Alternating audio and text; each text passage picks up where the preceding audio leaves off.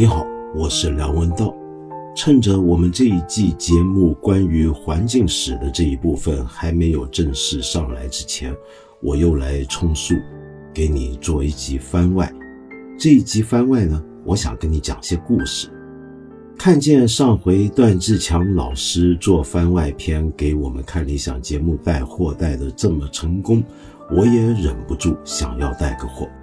而且还是介绍我自己做过的节目，那就是《一千零一夜》这个读书节目。假如你看过的话，我不晓得你会不会有印象。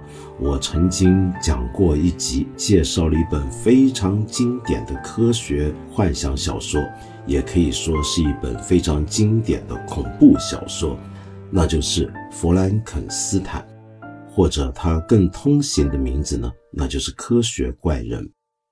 我在那一集节目里面呢，介绍了他的作者大作家玛丽雪莱，他当初写这本书的缘起。那段故事啊，其实已经在文学史上是个有名的典故了。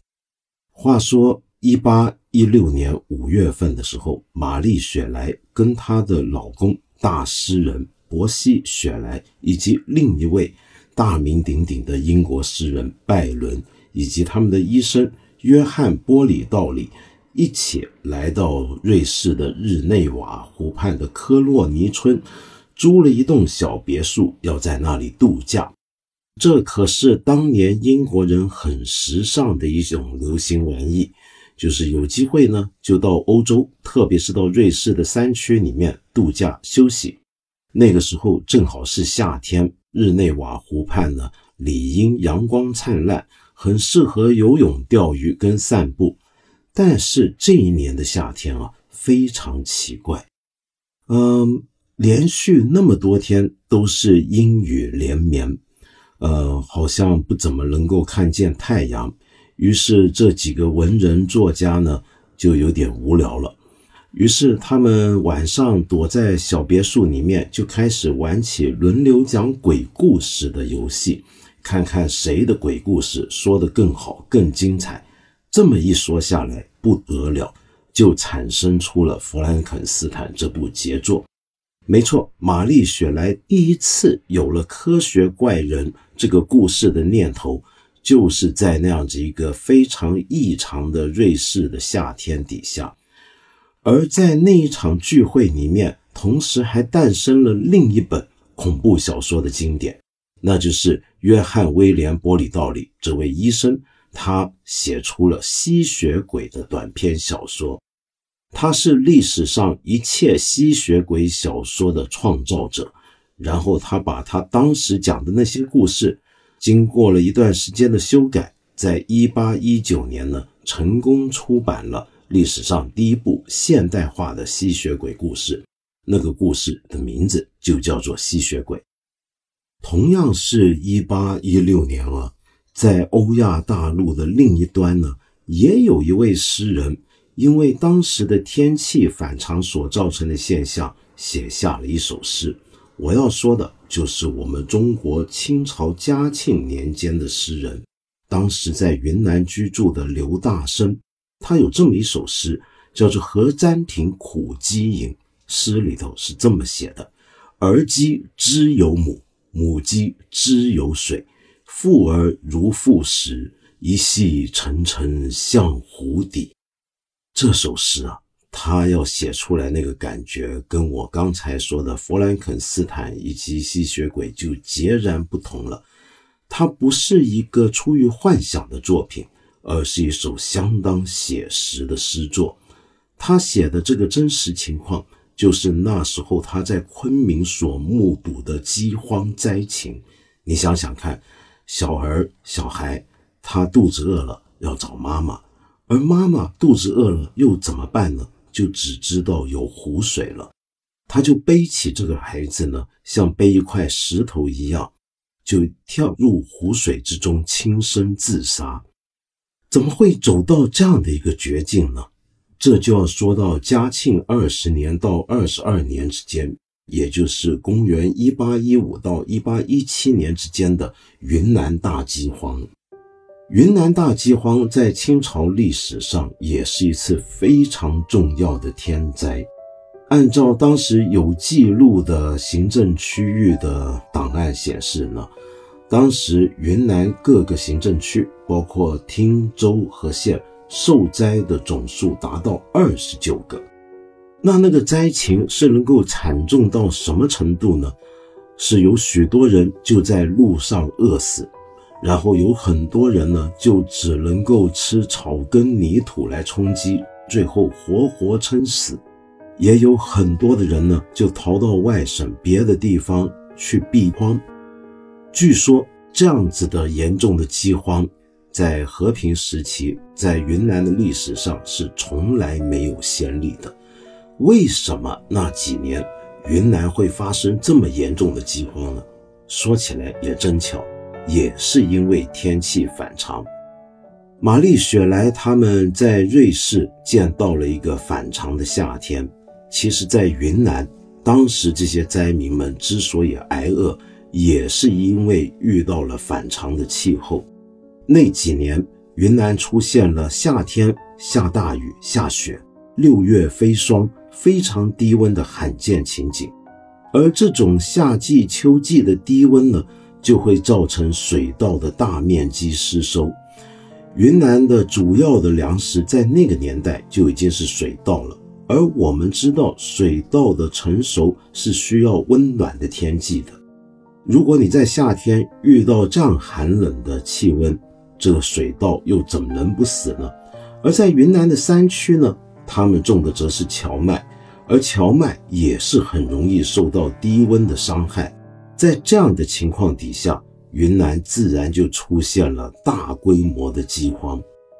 刘大生他的弟子李渔阳是一位非常著名的白族诗人，他当时也写了一首诗，叫做《米贵行》。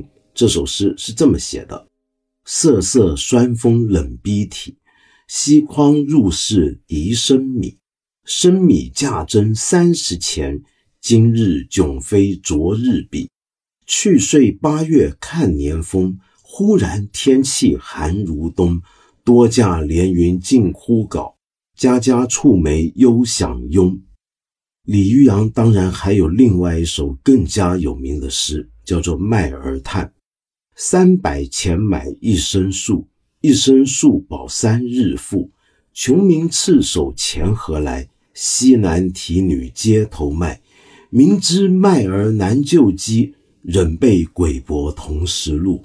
得钱了缓须臾饿，道口拥响急而肉。这是一首写的非常惨痛的诗，说明了当时呢有很多人是卖孩子，也有很多人自杀，甚至有很多人呢就把孩子呢丢弃在路边。这是那个时候云南灾情底下很常见的一个景况。那么发生在云南的这样一个天气异常，与刚才我一开头所说的在瑞士的一群著名的浪漫主义作家所遇到的一个异常的气候情况，他们有关系吗？看起来是分隔在大陆两端的个别现象，但其实他们都跟一个非常重要的事件相关。这个事件则发生在。离中国也好，离瑞士也好，都更遥远的地方，那就是印度尼西亚的松巴哇岛。当时，印度尼西亚是属于荷兰的殖民地，是荷兰东印度公司所管辖。在这个松巴哇岛上面，当年四月五号到十二号之间，爆发了一场人类有史以来最强烈的火山爆发。那就是著名的坦博拉火山。坦博拉火山在爆发的时候，据说当时是离松巴哇岛一千两百多公里之外的雅加达，也就是当时的巴达维亚，都能够清晰听见它的那种爆炸声。短短几天之内，它爆发出来的火山灰的烟柱就已经遮盖了整个东南亚海域的上空。据后来的学者们推算啊，坦博拉火山喷出的烟柱，当时预计是高达了三万米。总共喷发出了一千亿立方平米的物质。那么这些物质里面主要就是火山灰，而这些物质直接抵达到了离地表四十四公里高处的高平流层。这高平流层呢，其实我们今天很多人都不陌生，因为高平流层的上半部就是今天关心全球气候问题的人都晓得的臭氧层。这个高平流层或者平流层，你听它的名字，你大概就知道，在这一个层面里面的大气层呢，它的所有的大气是以水平方向流动的，而不是上下的流动，它水平方向流动。所以，当坦博拉火山的火山灰直接灌入到这个平流层之后，它就开始沿着赤道缓缓的。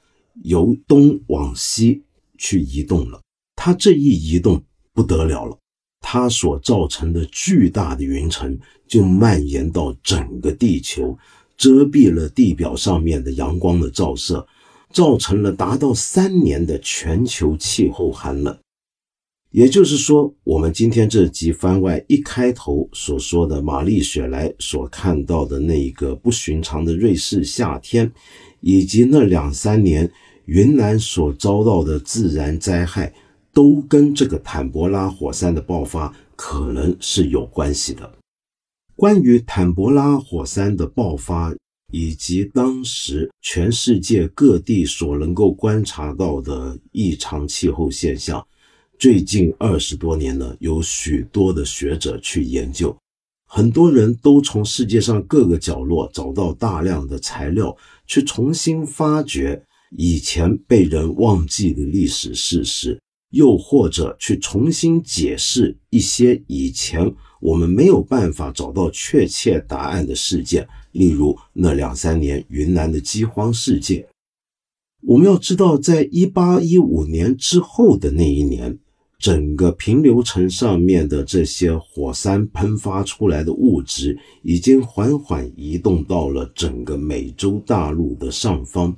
于是那一年的美国、加拿大等地也就出现了一个极端寒冷的现象，整年好像都见不到夏天了。于是就从美国新英格兰地区就流行起了一个讲法，叫做“无夏之年”，也就是一八一六年是一个没有夏天的年份。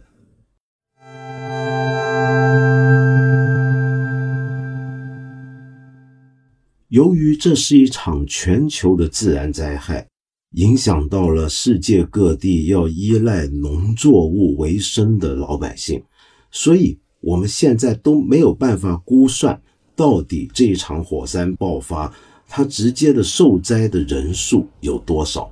我们只知道当时离它最近的印度尼西亚附近几个岛屿上面就有十万以上的人口上升。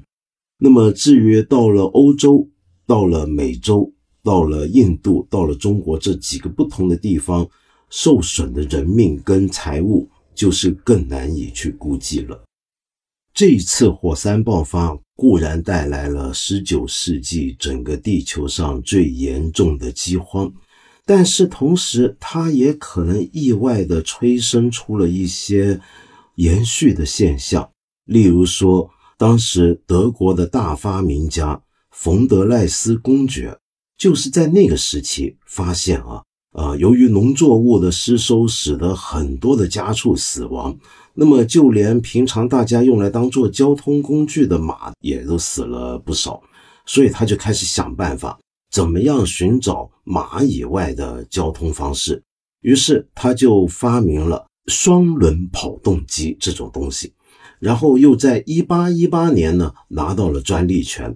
什么叫做双轮跑动机呢？简单的讲，那就是自行车。所以你也可以说，自行车这件事情，要是没有这一次的火山爆发，也许就不会在那一年那么快的就诞生出来。这场火山爆发带来的灾害，还引出了一些其他令人意外的后果。那就是云南的鸦片种植。我们过去读中国历史都知道鸦片对我们中国人的毒害。在我们一般人的印象中呢，鸦片好像多数都是外国进口中国的，特别是英国人。那么，因此就有了后来的鸦片战争以及种种的近代的历史耻辱。可是你知道吗？鸦片这件事情在十九世纪的时候就已经开始在中国内地种植，而且后来到了二十世纪初的时候，几乎是全国各省。都有人在种鸦片，而当时国内的鸦片产量甚至到达了一个基本上能够满足自己国民需求的地步，成为了进口鸦片最大的竞争对手。那么这一切又是怎么开始的呢？根据近代的学者的考察呢，很可能是在一八二零年代左右就已经在云南开始有人试着种植鸦片了。那为什么云南会成为中国最早开始有人种鸦片的地方呢？有一些学者就认为，也跟坦博拉火山所带来的云南饥荒有关。由于当年嘉庆的云南大灾，使得很多农民呢发现，也许种稻并不是一个最能够维持生活的一种种植手段。平常他们种植稻米。如果在收成还不错的时候，也许可以把多余的收成呢拿去市场上交易，换回来一些钱。交税之余呢，还能够自己口袋里面留下一些。但是这到底能有多少呢？那还不如种鸦片，倒不一定是要用鸦片完全替代稻米，而是可以同时种植。鸦片这种东西呢，是冬天种下。三月就可以熟成，所以鸦片大可以作为他们在种水稻之余的一种补充作物。但是到了二十世纪初的时候，云南就已经达到有三分一的耕地都成了种鸦片的罂粟田。那个时候，鸦片在中国内地的通行的方式还非常奇特。云南的鸦片并不是直接进入中国其他地区。而是要绕个圈，很多时候呢是沿着红河先运到越南，再从越南经过海路迂回的进入广东，从广东再销往全国各省。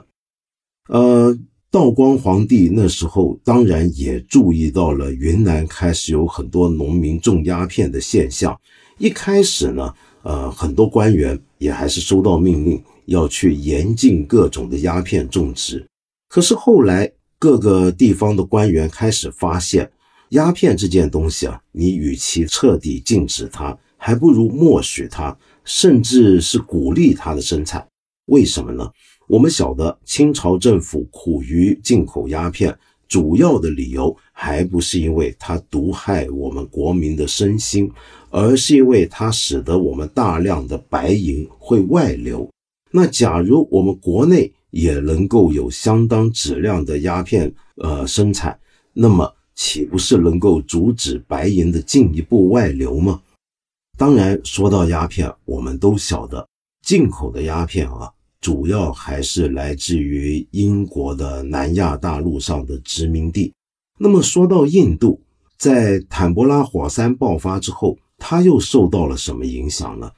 在这里呢？我又要引回玛丽雪莱这一家人。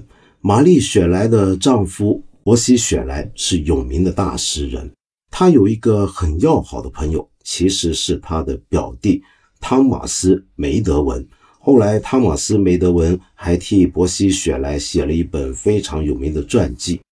话说，这个汤马斯梅德文呢，在坦博拉火山爆发的时期，正好正在印度。担任殖民地的军队的军官，后来他回到伦敦之后，跟他的表哥伯西雪莱他们回忆起那几年他的见闻，他提到了这么一件事。他说有一趟长征啊，是我永远无法忘怀的。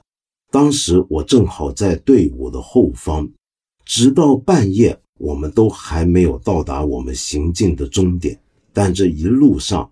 我就看到，我们至少留下了八百个人，他们或者已经死了，或者正在死去，就那么倒在路边。如此恐怖的一个景象，是我永远都不会忘记的。在那一次旅途当中，我们几乎丧失了整个部队。那个时候，一八一七年，正好是英国驻印度的总督黑斯廷斯，他发起战争，带领英国殖民地跟东印度公司的军队，打了第三次英国莫卧儿战争。在这一场决定性的战争里面，英国彻底压服了莫卧儿帝国的残余势力，从此稳稳地控制住了整个南亚次大陆。但是没想到，战争刚刚打完，跟各个土邦签下合约没多久，他们就遇到了忽然而至的一场瘟疫。这场瘟疫使得他们在当年的十一月十五号到二十号之间。就已经死了五千多个人，那么再后来，瘟疫甚至能够让他们整个东印度公司的这一支部队完全消灭。这是场什么瘟疫呢？那就是霍乱了。这就是一八一七年到一八二四年的第一次霍乱大流行。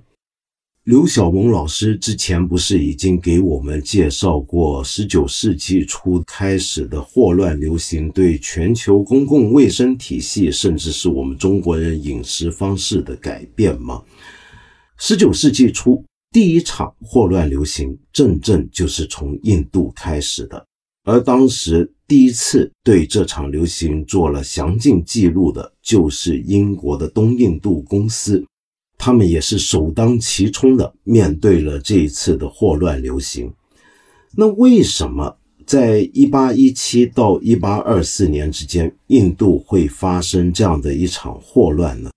我们要晓得，霍乱在孟加拉湾的低地啊，其实是一种风土病，就每年是季节性的会出现一轮，但是从来没有办法造成非常大规模的流行。不像这一次，最后是蔓延到全球。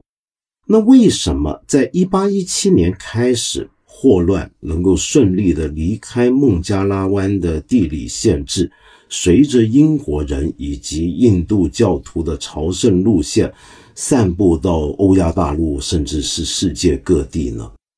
主要的理由其实也是跟我们刚刚所说的印度尼西亚的坦博拉火山爆发相关。刚才我们不是说到坦博拉火山的爆发，使得全世界起码有两三年是见不到夏天吗？这场火山爆发的确使得北半球许多地方陷入了一个比较低温的状态，但是它在南亚次大陆所造成的影响却跟别的地方不太一样。首先，我们知道。南亚次大陆上面一个非常重要的一个气候现象，那就是周期性的季风。印度洋季风的主要动力之一就是海陆的温差。但是坦博拉火山爆发所造成的这个火山灰以及其他的物质到达孟加拉湾上空之后啊，它当然在短期内也使得这片地方降温了。但是慢慢的，它就破坏了这个地方原有的热循环，破坏了这个地方原有的海洋水蒸气的蒸发，使得这片地方的海陆温差呢不如往常明显，因此季风也就失去了动力。当季风不再发生作用，或者按照当地人当时的讲法，他们把那几年叫做没有季风的年代，没有季风的年头。由于没有季风，也就没有了季节性的暴雨，因此也就少了雨季。如果没有雨季的话，那问题就来了，就是当地人平常他们饮用的水源，倒还不是河水，因为他们觉得河水已经污染了，靠的是什么呢？是井水以及由暴雨所形成的一些池塘里面的用水。由于没有雨水的补充，所以这些水井跟那些由雨水灌成的水池，自然也就变得很干旱，甚至剩下的水呢，也就都变臭了。这已经是霍乱能够爆发的一个天然温床。但是到了一八一七年之后呢，却又出现了一个早稻的雨季。这个气候的异常造成了雨季比往年都要来得更早。这个早稻的雨季呢，又使得污水可以开始漫流出去，终于就使得孟加拉湾的原来的风土病霍乱变成了一场比较大型的瘟疫传染病。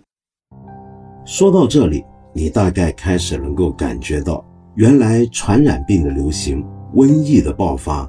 也跟环境的变化是有关系的，没错，这是过去二十多年来世界各地各种学科的学者越来越关注的现象。其中一个原因呢，就是最近几年我们大家都非常关心全球气候暖化的问题。在这样的背景下，很多学者指出了，随着全球气候的变迁。我们人类有可能会面对越来越多以前不曾遇到的传染病，又或者是以前一些我们以为被人类克服了的传染病，又能够卷土重来了。那么，既然未来我们可能会面对这样的情况，那么历史上人类又有没有经历过一些由于环境的变迁所带来的传染病流行呢？学者们就开始回头挖掘。这下子一挖掘，就找出了各种各样的资料。我们用现代的眼光去重新说明，就能够发现一些新的联系，得到些新的观点。例如，我们之前所说到的黑死病，它的爆发跟蔓延，原来也很可能跟气候的变迁是相关的。所以，我们这一季的节目虽然把环境史以及疾病史。分成两个部分来谈，但事实上，它们却是息息相关的。放在今天，新冠肺炎仍然威胁着我们的时候，听这样的节目，想到这样的联系，对我们是不是也有些启示呢？事实上，有一位非常著名的英国史学家，这几年呢，随着一部《丝绸之路》一部全新的世界史，也被国内读者所熟知。他的名字叫做彼得·弗兰科潘 （Peter Frankopan）。他在二零一九年年底的时候就开始发表文章。那么最近过去这一两年呢，还频频出现在各大媒体上面。他就一再的重申，我们现在面对的新冠肺炎，可能只是一个更大规模传染病的预演。如果我们觉得新冠肺炎已经严重的影响到了世界的正常秩序，那么我们最好做好准备，迎接更大的变局。而他为什么敢断定未来我们还会遇到更多的传染病呢？他的一个依据就是我们现在的环境气候的极端变化。